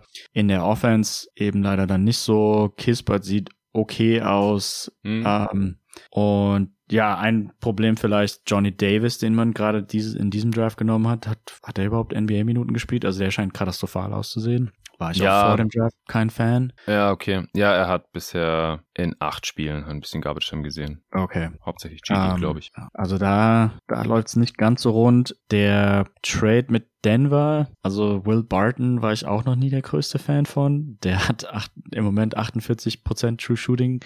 Äh, das weiß ich nicht, ob das für die Wizards so toll war. Mhm. Ich denke, der, der Mavs Trade war wahrscheinlich nicht schlecht. Also ob jetzt Dinwiddie und Bertans gerade diesem Wizards-Team irgendwie mehr helfen würden als Porzingis, wage ich sehr stark zu bezweifeln. Ja, ja. Ähm, was mir noch aufgefallen ist, das Beal hat im Moment ein On-Off von plus minus null. Ja. ist nicht so geil. Und wen ich noch nie wirklich leiden konnte, also in Bezug auf den Draft auch, ist ähm, Hachimura. Fand ich noch nie gut. Ja, ich auch und nicht. hat auch dieses Jahr ein, ein On-Off von minus neun. Also da, da würde ich mich auch fragen, ob der in den nächsten, ob der in drei, vier Jahren überhaupt noch in der NBA spielt. Bin ich mir nicht hundertprozentig sicher. Ich glaube, der hatte noch nie bis jetzt ein positives On-Off mhm. in der Liga und tendenziell ist es irgendwie so eher bei so minus zehn. Ja, stimmt, du hast recht. Ja, ich sehe es gerade auch. Also On-Off ist minus vier über die Karriere noch nie positiv gewesen. Und der On-Court-Wert äh, minus 5,6. Also wenn er spielt, kriegen die Wizards ja. eigentlich immer auf den Sack. Und das verwundert mich jetzt auch nicht so, weil er Off-Ball halt weder offensiv noch defensiv irgendwie viel macht, meiner Meinung ja. nach. Ja. Und für On-Ball-Offense ist er nicht gut genug, weder als Playmaker noch als Scorer. Ist auch diese Saison wieder schrecklich ineffizient. Und defensiv hat er zwar On-Ball einen ganz soliden Body gegen so kräftigere Wings, aber ja, ist kein guter Head-Defender, kein defensiver Playmaker oder irgendwie sowas. Und dann fragt man sich halt so ein bisschen, okay, was, was macht der Dude überhaupt? Ja. Und ja, stimme ich dir vollkommen zu. Ja, also Gerade hätten die Wizards den sechsten Pick in einer ziemlich hm. starken hm. Draft. Der Pick ist auch Lottery protected, also wäre wär gut beraten, wenn sie Playoffs verpassen. Aber Wiz gonna Wiz und werden wahrscheinlich den Teufel tun, nicht ums Play-In zu spielen. Also ich, das ist auch ein Grund, wieso ich die jetzt halt noch so, so weit oben habe, in Anführungsstrichen. Wie gesagt, ich glaube einfach, die, die werden weiterhin versuchen zu gewinnen. Äh, wenn Delon Wright zurückkommt, dann haben sie da einen äh, defensiv starken Guard, der theoretisch ganz gut neben Bradley Beal passt. Bradley Beal verpasst vielleicht nicht weiterhin die Hälfte der Spiele. Klar, sie spielen jetzt ohne ihn bisher nicht schlechter als mit ihm, aber ich glaube, ja, im Schnitt hilft er dem Team halt schon deutlich weiter, auch wenn er jetzt nicht mehr dieser krasse High-Volume-Scorer zu sein scheint, sondern sich da ein bisschen mehr aufs Playmaking äh, zu konzentrieren scheint, äh, was ja dann auch Porzingis zugute kommt. Also ich glaube, wenn die, wenn die fit sind, alle, ich weiß nicht, ob sie das sein können, aber wenn, dann ist es halt schon ein Play-in-Team, aber halt wahrscheinlich auf, auf alle Ewigkeit und das finde ich halt immer perspektivisch nicht so super interessant. Deswegen äh, würde ich ihn eher raten, mal noch einen höheren Pick mitzunehmen, als halt immer irgendwie an 10, 11, 12, ja. 14 und dann so einen mittelmäßigen Rookie zu picken, die dann halt irgendwie solide Rotationsspieler werden oder vielleicht nicht mal das. Bei Johnny Davis Fragezeichen, bei Chimura Ausrufezeichen, bei Afdia und Kispert sieht es halt so aus, als könnten die halt so der fünfte Starter sein oder irgendwie so ein Rotationsspieler halt. Das ist alles, alles nicht so inspirierend, ja. Die, die Pick Protections sind relativ interessant. Also für die, für den kommenden Draft von 1 bis 14 protected und danach von 1 bis 12 und danach von 1 bis 10. Also wenn man ständig schlecht bleibt, dann und, und vielleicht sogar noch immer schlechter wird, dann muss man nie einen Erstrunden-Pick abgeben an New York. Ich weiß überhaupt gar nicht, in welchem Trade das damals entstanden ist, aber das könnte ähm, ich kurz nachschauen. Was ich noch sagen wollte, also was Trade-Möglichkeiten angeht, mhm. ich glaube, das offensichtlichste wäre Beal zu traden, denke ich. Aber der hat eine No-Trade-Clause. Aber die kann er ja waven. Also er ja, kann ja, aber er, er hat Mitspracherecht, ja. Ja, ja. Ich denke, er wird da auch nicht so furchtbar viel Bock drauf haben, da jetzt immer zu versauern. Andererseits hat er auch die Verlängerung unterschrieben. Insofern würde ich mich da jetzt vielleicht gar nicht, vielleicht lehne ich mich damit zu weit aus dem Fenster, aber vielleicht packt ihn irgendwann und er sagt, er will mal Winning Basketball spielen. Die große Frage ist, wie groß ist sein Trade wert? Also ich weiß, dass die Mavericks ihm relativ viel hinterhergegeiert haben, als ich okay. noch da gearbeitet habe. Ich war da nicht der allergrößte Fan von der Idee, aber diverse andere Leute innerhalb der Mavericks haben halt irgendwie so diesen zweiten Creator neben Luca, was ja im Moment auch tatsächlich gut aussehen würde, weil die Mavericks ohne Luca ja viel zu wenig Creation haben, ja. das muss man schon sagen. Die Frage ist, wie kriegst du das hin, dass, dass du genug ähm, ja, Salary zusammenbekommst? Um also halt jetzt mit dem Deal würde ich da auch nicht mehr zu raten, weil das einfach niemals wert sein kann. 250 Millionen über fünf ja, Jahre. Ja. Der Typ ist einfach kein 50 Millionen Spieler. Also 30 Millionen, okay, wenn er fit ist, aber also, wo ich denke dann an so einen Trade, wie auch der Posingis Trade einer war, wo, wo bei Posingis klar war, dass er, dass er niemals sein Geld sein, wert sein wird. Aber du tradest dann halt andere Spieler für ihn, aus Washington Sicht in dem Fall, die ihr Geld, die ihren Vertrag auch nicht wert sind. Und dann schiebst du halt so mehrere Spieler, die eigentlich ähm, overvalued oder overpaid sind, besser gesagt, so hin und her. Also mhm. nur so als ja. Beispiel, vielleicht so Tim Hardaway plus Bertans wieder zurück oder so. Dann hättest du die Salary. Der arme Davis Bertans. ähm, ja. ja, also ich finde, das war ein Win-Win-Trade Mavs ja. Wizards letztes Jahr. Und warum warst du gegen Bradley Beal, als er noch den alten Vertrag hatte? Die Metrics sind nie so der riesigste Fan gewesen. Also er hat ja verdient ja schon seit einer halben Ewigkeit Max, habe ich den Eindruck. Und ja. er befindet sich, glaube ich, in den Metrics noch nie innerhalb der Top 30. Mhm. Und wenn ich jemand den Max bezahle, dann, dann will ich, dass der sich auch in den Top 30 befindet. Und wenn er es nicht tut, dann bin ich da eigentlich nicht der größte Fan von.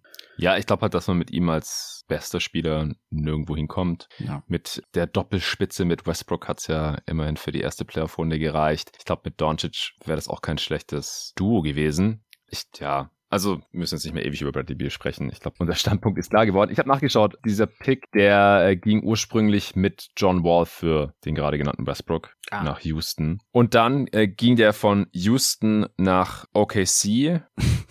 Und dann ging er äh, in der letzten Draftnacht von OKC nach New York, als sie nach oben getradet haben in der Draft. Okay. Ja, um Osman Jeng zu draften. Kompliziert. Und auch, auch ziemlich komplizierte Protections, aber naja. Ja, die Wizards ja. müssen einfach schlecht sein und äh, ganz offensichtlich können sie das auch mit Porzingis und Bradley Beal im Kader. muss nur einer von beiden oft genug verletzt sein und der Rest ergibt sich dann anscheinend von selbst. Ja, ich, ich bin gespannt, ob sie jetzt Kai Kuzma traden oder nicht. Das habe ich aber gestern äh, mit Sven schon im Pod besprochen. Äh, ja, lass mal zum nächsten Team kommen. Wenn wir in dem Tempo weitermachen, können wir zwei Parts draus machen. Auch schön. Ja.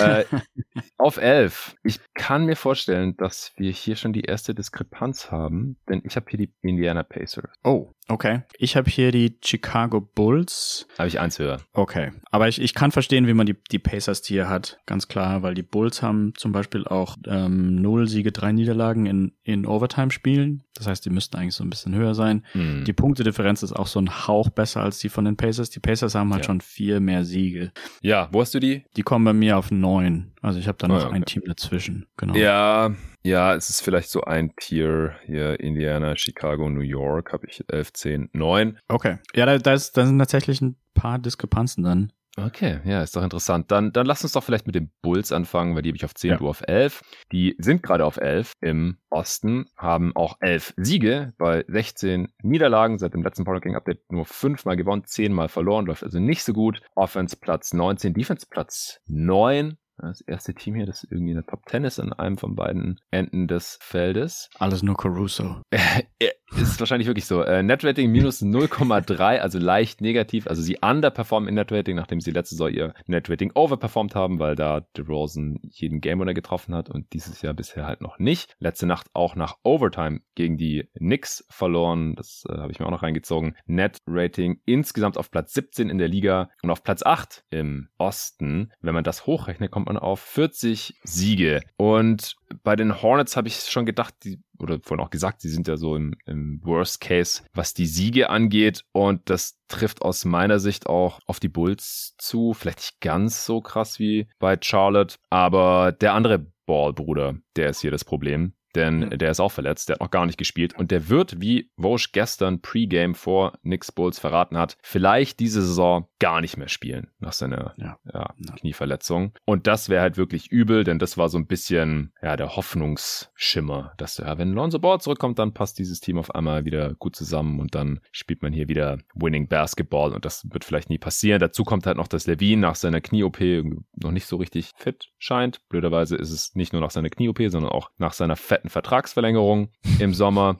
Und äh, ja, das führt jetzt alles dazu, dass Chicagos First Rounder aktuell der höchste sein würde, der nicht beim eigenen Team landet. Es wäre nämlich gerade der achte Pick und der geht dann zu den Orlando Magic, denn der ist nur Top 4 geschützt. Also, ja, genau, wäre wieder der achte, genauso wie der Wagner-Pick. Also der Trade, der sieht echt immer mieser aus. Ich will hier gar nicht so viel drauf rumreiten. Ich, ich fand den aber damals schon echt nicht gut und ich habe es vorhin schon bei Wendell Carter Jr. erwähnt und äh, spätestens, wenn man dann noch Wagner und den kommenden Pick dazu nimmt, dann wird es eine ganz ganz üble Rechnung. Und wie gesagt, für die Bulls alles so ein bisschen am Worst-Case-Szenario. Auch, dass der Blazers First aktuell nur der 23. wäre. Da hat man sich vielleicht dann auch eher einen mittleren First-Rounder erhofft. Der ist, glaube ich, Lottery Protected. Ja, wie siehst du Chicago gerade? Anscheinend noch ein bisschen negativer als ich sogar, wenn du die auf 11 hast. Außerhalb des Play-ins. Ähm, Ja, also ich, ich, die sind ja einen Platz dann dran. Das ist ja nur ein Platz hinter den Play-in-Plätzen. Aber also und ich denke, ja. die, die anderen Teams, die ich drüber habe, die, die sehen halt so, so einen Hauch stärker schon aus, denke ich. Also die Pacers waren ja noch, gut klar, das kann man jetzt so oder so sehen, aber die Pacers waren vor zwei Wochen, glaube ich, sogar noch Vierter, ähm, hatten dann so ein bisschen Pech, aber na gut, vielleicht sind sie auch einfach auf den Boden der Tatsachen zurückgekommen, wo sie vielleicht eh hätten hin, hin sollen.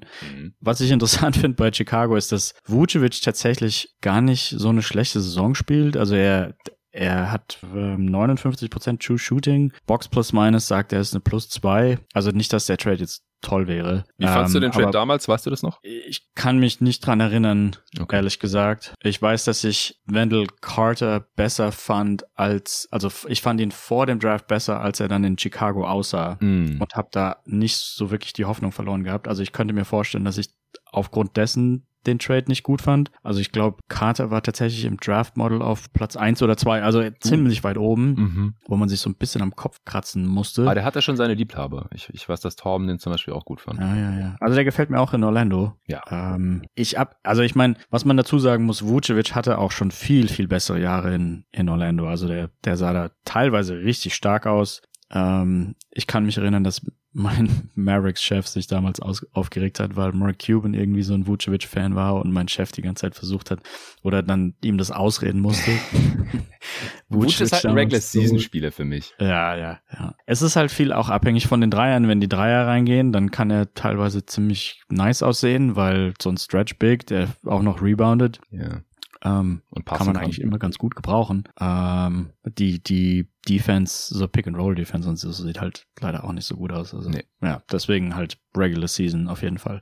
Ich glaube, wo es wo es sonst noch ein bisschen, bisschen hakt, ist Levine für das Geld, was er verdient und für die Würfe, die er nimmt. Er hat halt 55% True Shooting. Das ist auf jeden Fall unter dem, was man eigentlich hoffen würde. Ja. Ähm, Dozonmu ist nicht wirklich ein ein Point Guard. Das ist mehr so ein Combo Guard, meiner Meinung nach. Also mhm. auch relativ wenig Assists. Also ich, da wäre so für mich der, der Angriffspunkt, auch für vielleicht wieder so Mike Conley oder so, dass man sagt, äh, wir holen uns einen also ich würde schon einen Point Guard versuchen zu holen, ähm, weil da für mich irgendwie so der, der Schwachpunkt ist. Es ja auch logisch, ergibt sich aus der Alonso Ball Verletzung. Wer mir auch nicht so richtig gefällt, zumindest beim Zuschauen, also ich bin sehr überrascht, dass er eine 59% True Shooting auch hat, ist Patrick Williams.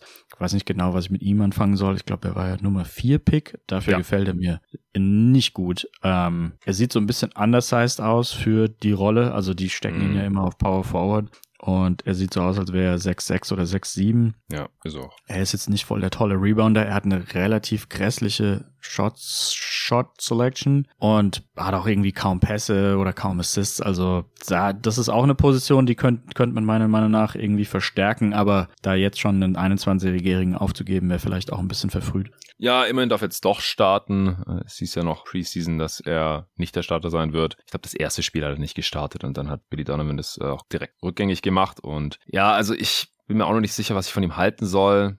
Ich habe mich neulich auch mit Arne unterhalten. Der war relativ down, was äh, Patrick ja. Williams angeht. Äh, also hier Puls Edel-Fan bei jeden Tag NBA, Arne Brandt. Und ich fand ihn jetzt gegen Randall in der Defense teilweise ganz gut. Im Endeffekt hat Randall auch äh, über 30 Punkte gemacht am Ende. Aber ich glaube halt auch, um den vierten Pick zu rechtfertigen, muss Williams natürlich deutlich mehr sein als irgendwie so ein defensiver Rollenspieler. Äh, also auch die, die Usage ist ja unfassbar äh, niedrig, immer so mit 14, 15 Prozent. Aber du willst mir jetzt, ja. solange so ineffizient ist, auch nicht unbedingt eine größere Rolle geben, weil er halt ja. ja kein Playmaker für andere ist, auch nicht für sich selber. Und wenn er dann noch mehr Würfe nimmt, dann geht wahrscheinlich auch die Quote runter. Er, er ist noch sehr jung, er war einer der jüngsten Spieler zum Draftzeitpunkt, äh, 19 Jahre alt.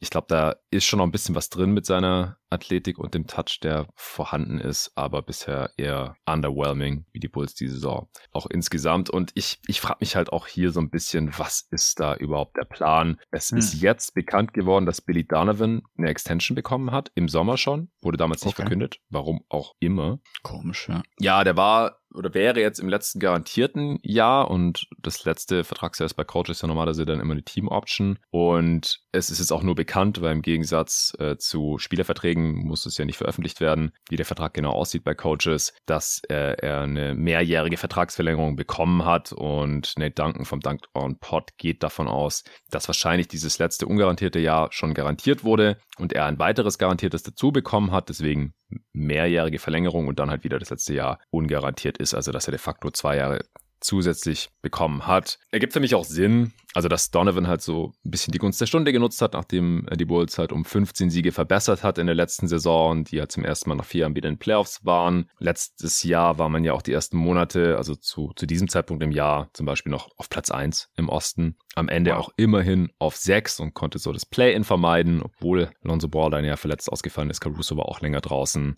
und äh, Zach Levine auch. Aber ich finde halt, es ist auch so ein bisschen sinnbildlich für die Moves der Bulls. Es zementiert die Bulls halt weiterhin ja. so im Mittelmaß, was ja das Ziel zu sein scheint irgendwie in Chicago, denn mit diesem Roster nach den Trades für Vooch und DeRozan, es gibt keinen Weg, Contender zu werden. Das war auch meine große Kritik damals. Man hat die Picks weggeschickt, man hat selbst nicht gut gepickt, beziehungsweise die Spieler, die man selber gepickt hat, hat man dann weggetradet und die sehen jetzt woanders gut aus. Markenen, Wendell Carter Jr. Und deswegen, neulich gab es das Gerücht, von Zach Lowe von ESPN, dass die Lakers intern schon äh, über DeMar DeRozan und Vooch diskutiert hätten, dass sie da irgendwie Interesse haben und dass sie dafür sogar Westbrook und beide Firsts abgeben würden. Oh, okay. Jetzt wurde das die Tage von Chicagos Seite klargestellt, dass da kein Interesse besteht. Also laut einem lokalen Reporter von der Sun Times. Und ich bin auch skeptisch, ob die Bulls das machen, weil, wie gesagt, ja, Mittelmaß und so. Aber ich wollte dich mal fragen, würdest du das machen anstelle der Bulls, wenn du der GM wärst? Vooch und DeRozan? Westbrook? Ja, für Westbrook und beide Firsts. Und beide Firsts? Hm, für DeRozan und Vucevic, ne? Ich glaube, ich würde es machen, weil Vucevic ist ja schon ziemlich negative value. Aber ist auslaufend. Ah, ist auslaufend, okay. DeRozan hat noch ein Jahr nach diesem. Okay. Äh, Westbrook ist ja auch auslaufend. Ja. Bei den Firsts würde ich, ich glaube, es kommt so ein bisschen auf die Protections drauf an und in welchem Jahr die Firsts sich befinden. 27 und 29. 27 und 29. Also wenn sie kaum protected sind, dann würde ich das wahrscheinlich tatsächlich machen. Ja, also ich meine, was selbst wenn Chicago das Play-in schafft, dann fliegt man entweder im Play-in raus oder man fliegt in der ersten Runde raus, weil ja. man spielt gegen Boston oder Milwaukee. Das heißt also, die Saison braucht man sich nicht mehr groß anstrengen. Ich würde es machen, also zwei Firsts auf jeden Fall. Und von den Lakers, also das ist so ein Argument, das bringe ich auch ab und zu manchen Kumpels von mir, die noch für NBA-Teams arbeiten, die auch immer drüber nachdenken, ob sie die Lakers-Picks nehmen sollen oder nicht. Und ich sag immer, dass die Lakers ja mit eins der wahrscheinlich am wenigsten intelligentesten Managements der Liga haben und man deswegen davon ausgehen kann, dass sie auch im Jahr 2027 wahrscheinlich nicht besonders gut sind, ja. weil da eben nicht so das beste Basketballverständnis herrscht. Deswegen sind Lakers-Picks für mich mehr wert als zum Beispiel Thunder-Picks. Selbst wenn jetzt der mhm. Kader im Moment relativ ähnlich ist oder so, oder die Point Differential oder wie auch immer. Ja. Ähm, ich denke einfach, Pelinka hat einfach weniger Ahnung. Die Lakers-Picks nehme ich dann deswegen mit Kusshand. Auf jeden Fall. Zwei sowieso. Ich finde auch beides kann wahr sein. Ja, ich glaube, diese Lakers-Picks können unfassbar wertvoll werden, vor allem ungeschützt, ja. weil ja. LeBron einfach nicht mehr spielen wird. Zumindest gehe ich mal davon aus, dass er kein Cyborg ist. 2027 und 29. Und AD wird steinalt sein und vielleicht auch nicht mehr spielen oder nicht mehr bei den Lakers oder auf jeden Fall wird er halt lang nach seiner Prime sein, äh, 2027 in viereinhalb Jahren. Und ja. 2029 dann sowieso. Deswegen, pff, es müsste wieder irgendein Superstar oder am besten gleich zwei irgendwie bei den Lakers unterschreiben, weil wenn sie ja. diese Picks wegtraden, haben sie auch keine Trade-Masse mehr und äh, die nächsten Jahre können sie auch nichts picken, weil alle Picks und Swaps bei den Pelicans sind. Also ja. es gibt eigentlich kaum einen Weg, wie die Lakers 27 28 und 29 gut sein können. Und das ist aber gleichzeitig für mich auch der Grund, wieso sie diese Picks auch wegtraden können, weil ich glaube mhm. halt, bis sie irgendwann wieder vielleicht in diesen Spielern, die sie dann draften, eventuell wieder annähernd so gut sein können wie jetzt gerade, wo sie LeBron haben, der noch gut ist, und AD haben, der gerade ein Top-10-Spieler ist das, das ist so unwahrscheinlich, dass ich lieber jetzt diese Picks wegtraden würde, um dann eventuell halt nochmal weit in den Playoffs zu kommen und halt jetzt relevant zu sein und mit LeBron und auch nicht nur sportlich, sondern halt auch diese ganze Aufmerksamkeit und so, dass es für ja. mich halt nur Sinn ergibt, aus Sicht der Lakers jetzt nochmal zu investieren ja. und sich endlich von Westbrook zu trennen. Ich würde niemals für DeRozan und Vucevic traden, weil ich finde beide Fits eine Katastrophe in LA. Aber als Chicago mhm. GM ist mir das ja scheißegal. Ich würde sofort diesen Trade machen. Weil Vuce läuft eh aus, ja. Und will ich den dann wirklich verlängern? Also, ich weiß nicht. Und ja, ja ist, ist eine Sunk Cost. Eigentlich äh, willst du ihn dann wahrscheinlich schon verlängern, weil du hast ja, oh Gott, wenn den Karte für ihn abgegeben und diese beiden Picks. Aber du solltest ihn eigentlich, glaube ich, nicht verlängern, weil du, du hast ja jetzt gesehen, letzte Saison war er nicht mal in der Regular Season gut und in Playoffs dann ist er ein Problem. Wenn man das vorher noch nicht gecheckt hat, dann spätestens jetzt. Und eigentlich sollte man da nicht noch weiter investieren, nicht diese Sunk Cost, nicht dieser Sunk Cost Fallacy da verfallen. Und DeRozan, da kann man ja froh sein, dass der letzte Saison irgendwie so eine seiner besten, wenn nicht die beste Saison seiner Karriere hatte, dass er diese Saison, ehrlich gesagt, spricht keiner drüber, eigentlich wieder auf demselben Niveau zockt. Nur die Bulls gewinnen jetzt halt nicht ihre ganzen knappen Spiele und deswegen sind sie halt weiter unten in den Standings. Nicht nur deswegen, aber auch deswegen.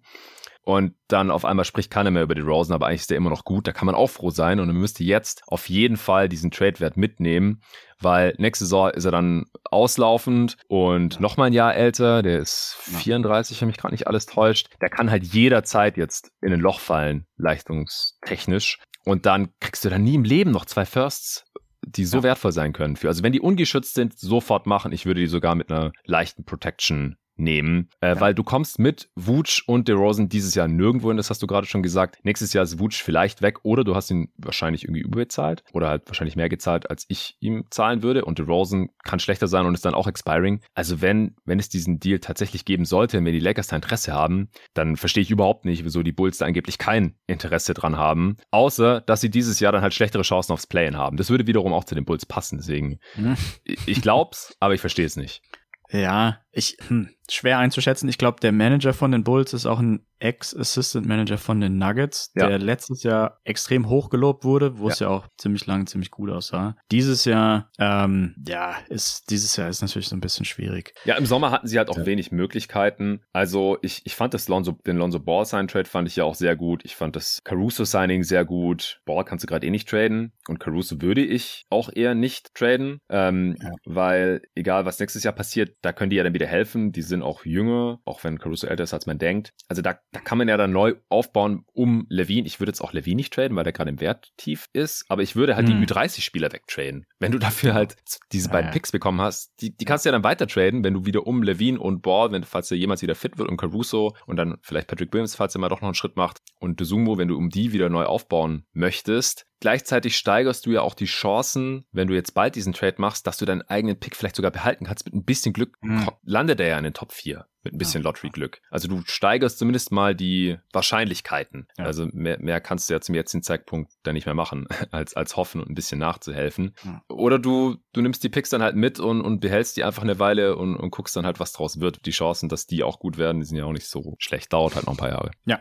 Ich ähm, habe als nächstes ein ziemlich großes Tier aus fünf Teams. Oh, okay. Und ich habe da auf Platz, wo sind wir jetzt? Bei Platz 10 sind wir, glaube ich, ne? Also die Bulls waren mein Platz 10. Ich habe okay. die Pacers auf 11. Jetzt bin ich okay. gespannt, wen du auf... Ja, ich habe die Pacers auf 9 und ich habe die Miami Heat auf 10. Oh, Sind wow. die bei dir weit weg? Ja, die habe ich auf 6. Echt? Ja. Okay, auf ja, ja. sechs, okay, ja gut. Also das ist ja, bei mir ist ja diese ganze Ebene und sechs ist dann quasi der oberste, das oberste Team von der Ebene. Okay.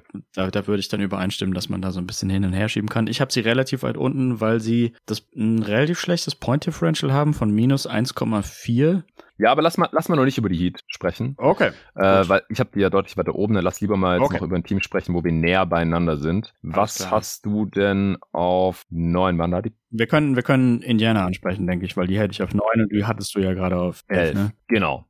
Ja, sehr gut. Ja, ich, ich würde sagen, wir machen noch Indiana und dann machen wir einen Cut und machen einen zweiten Teil, weil wir haben noch nicht mal die Hälfte klar. und wir haben schon äh, anderthalb ja. Stunden bald. Gut, ist aber auch okay. Wir sprechen zum ersten Mal über manche dieser Teams in dieser Saison so richtig ausführlich und äh, ich habe Zeit und wenn es für dich okay ist, dann können wir uns die Zeit auch nehmen. Absolut. Sehr schön. Ja, ich, ich habe die Pacers hier schon um vier Spots nach oben geschoben. Ich dachte, dass dieses Team nicht gut sein wird und wäre dann auch davon ausgegangen, dass sie auf jeden Fall Trades machen. Das weiß ich mittlerweile nicht mehr, was da noch an Trades passiert. Ich würde es ihnen weiterhin raten, aber erstmal die äh, Basics. Sie sind gerade noch auf sieben im Osten mit 15 Siegen bei 14 Niederlagen, leicht positive Bilanz. Seit dem letzten Power Ranking Update auch mehr gewonnen als verloren, nämlich 10 Mal, nur 9 Mal verloren. Offense Platz 17. Defense Platz 22. Net Rating ist negativ minus 1,3, damit zwischen den äh, Heat und Wizards. Das ist Platz 21 ligaweit und Platz 10 vom Net Rating her. Im Osten, wenn man es hochrechnet, kommt man auf 38 Siege. Ja, der, der Grund, Hauptgrund, wieso ich die Pacers jetzt auf 11 habe und damit nicht auf dem Play-in-Platz ist, dass ich glaube, dass die immer noch ein bisschen overperformen und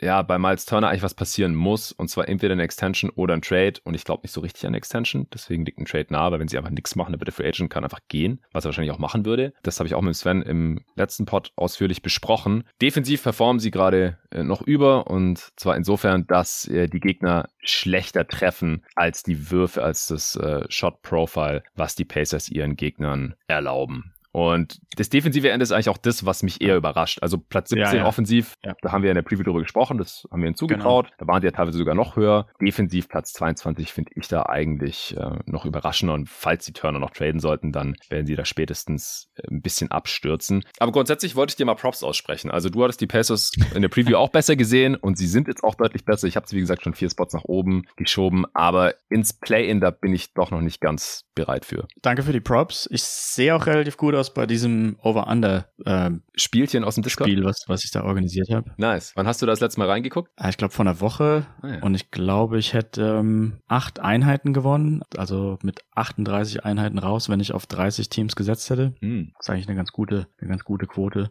Ja, also ich, ich habe es mir so ein so Hauch gedacht, aber das lässt sich natürlich jetzt immer einfacher sagen. Aber man, man redet ja, man sagt ja von Carlisle, dass er eben nie tanken will oder nicht tanken kann. Wie ja, ja. Das war die große Frage. Matherin habe ich auch als stärkeren Rookie eingeschätzt und noch so ein bisschen mehr NBA-ready, weil er, weil er eben den Body mitgebracht hat. Ich fand, der hat so ein bisschen die Rookie-Wall getroffen. Also man, man sagt, dass so der zweite Monat, dritte Monat, dass da viele Rookies, die so einen heißen Start haben, dann eben so ein bisschen schlechter performen, dass es sehr oft vorkommt. Und der hatte am Anfang sehr starke Spiele und dann ziemlich viel ineffiziente. Jetzt hat er, glaube ich, wieder zwei in Folge gehabt, die ganz okay waren.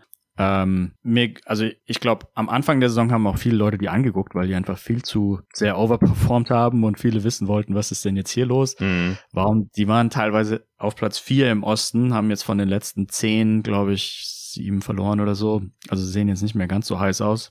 Ich weiß aber, also ich würde ein Argument machen dagegen, dass man Turner tradet. Allerdings, ich verstehe auch das Argument, für wie viel resignt man ihn denn? Ich glaube, das ist, das ist eigentlich auch irgendwie so ein komisches Problem. Aber man ist ja eigentlich mit dem Kader, den man hat, würde ich mich schon zufrieden geben und würde sagen, na, ich könnte, das könnte man könnte man sich überlegen, dass man das so lässt. Man hat irgendwie in Halliburton den Franchise-Player, man hat in Matherin jemand, der äh, in der Zukunft auf jeden Fall der Starting Shooting Guard sein kann. Man hat stabile Rollenspieler, man bräuchte vielleicht irgendwie einen gescheiten Power Forward, aber ja, also ich, ich würde da tatsächlich versuchen wollen, an deren Stelle gut zu, zu werden und gut zu bleiben. Mhm. Und wenn ich mich mit Turner irgendwie einigen kann auf so 25 Millionen pro Jahr für so drei Jahre, sowas in der Richtung, ist die Frage, ob das ihm reicht. Aber ja, also ich, ich, ich sehe es so, dass es jetzt kein Flug ist, dass sie sich da so auf Platz sieben befinden. Ich würde die wahrscheinlich langfristig auch da ansiedeln. Und man kommt da ja eigentlich, also nach unten will man wahrscheinlich nicht mehr, weil man ist einfach einfach zu gut und nach oben kommt man halt nur, wenn man die, die guten Spieler, die man hat, halt auch quasi behält. Aber die Tatsache, dass der, der Vertrag also ausläuft, verkompliziert es natürlich um einiges. Ja, also ich würde jetzt auch nicht sagen, dass es fluky ist, dass sie äh, so ungefähr eine ausgeglichene Bilanz haben, aber aktuell haben sie halt noch mehr Siege als Niederlagen, aber das Net-Rating ist halt schon negativ. Also sie haben so ungefähr zwei Siege zu viel. Wie gesagt, wenn man es hochrechnet, kommt auf 38 ja. Siege und das ist halt noch ein bisschen mit dieser eher overperformenden Defense. Defense. Und deswegen habe ich halt schon ein bisschen Bedenken, dass sie halt eigentlich so ein 35-Siege-Team sind oder sowas, was okay ist, weil es ist ja ein junges Team. Es ist jetzt nicht wie äh, Washington oder Chicago, ja, wo ja. ich mich halt frage, okay, wo, wo will man damit hin? Weil die Pacers können ja einfach nächstes Jahr durch interne Entwicklung von Halliburton und Matherin und ich meine, selbst wenn man Miles Turner hält, der Typ ist 26, ja, der kann die nächsten vier, fünf Jahre ähm, noch in seiner absoluten Prime spielen und genauso gut sein wie jetzt gerade oder sogar noch besser. Man hat noch andere Spieler, die eventuell noch ein bisschen besser werden können. Chris Duarte, der jetzt da die ganze Zeit verletzt war war. Äh, Daniel Theiss. Daniel Theiss hat noch gar nicht gespielt, oder? Nee, ich glaube nicht. Hat noch kein einziges Spiel gemacht. Grüße gehen raus. Bei einem Winning-Team würde es ja durchaus Sinn machen, auch wenn es natürlich, also ja, Jackson zum Beispiel gut tut, wenn er jetzt Minuten bekommt, gerade in so einem Team. Oder Jalen Smith, Goga Bitadze, der ja so ein bisschen mhm. der Oddman out ist bei den, bei den Bigs. Man hat auf jeden Fall noch einige junge Spieler, sodass man, auch wenn man jetzt da gar nichts Großes macht, nächste Saison einfach davon ausgehen kann, dass man besser ist und dann ist man halt vielleicht ein, mindestens ein Play-in-Team, vielleicht ein Play-Off-Team. Es würde auf der anderen Seite natürlich nicht schaden, wenn man noch irgendwie hier einen First Rounder reinbekommt oder der eigene Pick nochmal höher wird. Ja. Also ähm, man hat zwei First Rounder, die von außen kommen im 2023er Draft. Allerdings sind es zwei nicht besonders tolle. Der eine ist wahrscheinlich sogar der schlechteste Boston. der ganzen Liga. Man kriegt den Boston First Rounder. Pick, ja. Und der andere, den man bekommt, ist aus Cleveland. Auch nicht der beste. Ja. Aber damit hat man zumindest mal drei First Round Picks in einem ziemlich starken Draft. Vielleicht kann man die auch irgendwie bündeln? Fragezeichen. Könnte sein, wobei das die letzten Jahre ja schlechter geklappt hat, ja, als sich die ja. Teams, die viele First Rounder äh, hatten, ja, wahrscheinlich erhofft haben. Weil viele Teams haben gar nicht die Roster-Spots, da jetzt irgendwie drei Rookies statt einzunehmen oder sowas. Und also gute Teams wollen keine drei First Rounder und schlechte Teams haben oft schon drei First Rounder und dann wird es schwierig. also ja, Indiana hätte jetzt gerade den 16. Pick und der von Cleveland wäre der 25. Der von Boston natürlich der 30. Das ist aus meiner Sicht halt nicht ganz ideal. Auf der anderen Seite ist es halt auch die MO der Pacers. Wir wollen so gut sein, wie es geht hier im, ja. im Hoosier State seit Dekaden. Also da würde dann halt der Miles Turner Trade oder auch ein Buddy Yield Trade äh, zum Beispiel nicht dazu passen. Aber wie gesagt, man muss sich eigentlich mit Miles Turner jetzt dann, also vor der Deadline, einig werden oder ihn traden, aus meiner Sicht, weil ansonsten kann er im Sommer hingehen, wo er möchte und er hat ja schon öffentlich geliebäugelt, damit getradet ja. zu werden äh, im Vogue-Sport mit dem Lakers Trade und solchen Sachen. Ich meine, das, das, was im Endeffekt für mich der größte Hinweis ist darauf, dass man eigentlich nicht mit Turner plant, ist, dass man schon DeAndre Ayton ein verdammtes Offersheet hingelegt hatte im, im Juli. Das ist mhm. öffentlich, das weiß jeder, das war so. Er hat es unterschrieben und wenn die Suns nicht gematcht hätten, dann wäre er jetzt dort und dann wäre er als Turner halt sehr wahrscheinlich auch nicht mehr da. Auf der anderen Seite hat man sich ja letztes Jahr, vor bald einem Jahr, für Sabonis entschieden, ihn zu traden und nicht Turner, aber der war da halt auch verletzt, sonst hätten wir vielleicht ihn getradet. Er ist schon seit Jahren auf dem Block und so. Also ich, ich weiß aber nicht genau, was da passiert. Das ist mehr Unsicherheit, als dass ich mir jetzt sicher bin, dass die Pacers auf 11 landen und bei den Bulls zum Beispiel, da, da bin ich mir halt sicher, sicherer, haben wir ja gerade alles ausführlich besprochen,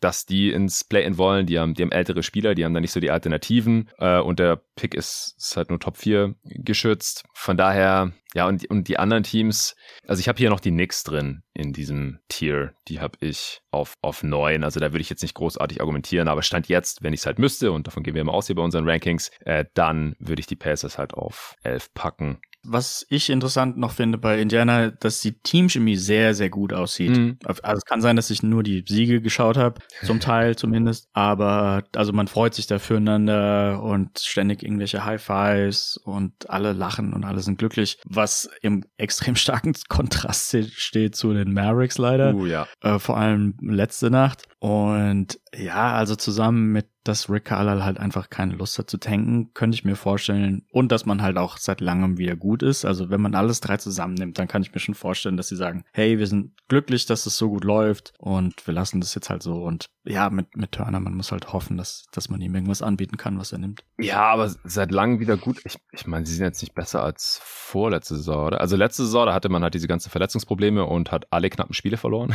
da hatte man irgendwie, was ich, acht Siege weniger oder sowas, als man eigentlich hätte haben sollen, laut Netrating. Ja. Aber vorletzte Saison hatte man ein Netrating von minus 0,6. Also okay. ungefähr da, wo man jetzt ist. Am Ende 34 Siege also ja, wie gesagt, das kann durchaus das Ziel der Pacers sein. Da, da können sie auch hinkommen, aber das könnte dann halt auch nur für Platz 11 im, im Osten reichen. Weil halt dieses ja. Mittelfeld ist schon relativ stark. Und ich meine, die Wizards ja. könnten die auch noch von hinten überholen, so ist es nicht. Ja, den Wizards traue ich jetzt nicht so furchtbar viel zu. Aber also im Grunde genommen hast du ja fünf oder sechs Teams wahrscheinlich, die wir in, in diesem einen Tier haben und du hast einen safen Playoff-Spot und vier Play-In-Spiele. Das heißt, eigentlich musst du nur vermeiden, einer von diesen sechs, also, naja, okay, gut, also die Hälfte der Play-In-Leute fliegt ja auch noch raus. Yep. Ähm, ja. Also dann hat man wahrscheinlich so eine 50-50 Chance am Ende dann die Playoffs zu erreichen, im Grunde genommen. Ja, ja ich glaube halt, dass die Pacers das einzige Team sind von Wizards, Bulls, Knicks und auf 8 habe ich die Hawks, die jetzt nicht super enttäuscht wären, wenn sie nicht in die Playoffs kommen, sondern nur im Play-In dann scheitern. Okay. Ja, ja. Ja, die Hawks, die kämen bei mir, glaube ich, dann auch relativ bald. Wo hast du die? Die habe ich auf 8. Ja, ich auch. Ja, okay. Okay, dann, äh, ich würde sagen, wir machen jetzt hier den Cut und machen noch einen zweiten Part, der dann am nächsten Tag erscheint, weil wir haben jetzt hier super viel Content und am Freitag habe ich keine Aufnahme, da war ursprünglich mal eine mit dem äh, Luca geplant, aber der hat bald Prüfungen und ich muss an die Hochschule, äh, weil meine Studenten da morgen ihren Podcast aufnehmen und dann wäre das alles ein bisschen eng gewesen und stressig und ich gedacht, ich habe schon vier andere Folgen die Woche und jetzt sogar fünf. Also dann kommt Teil zwei morgen am Freitag auch öffentlich äh, für alle zu hören. Ich will jetzt niemanden enttäuschen, der sich schon darauf gefreut hat, dass alle beiden Power Ranking Updates öffentlich sein werden. Von daher danke fürs Zuhören und bis morgen.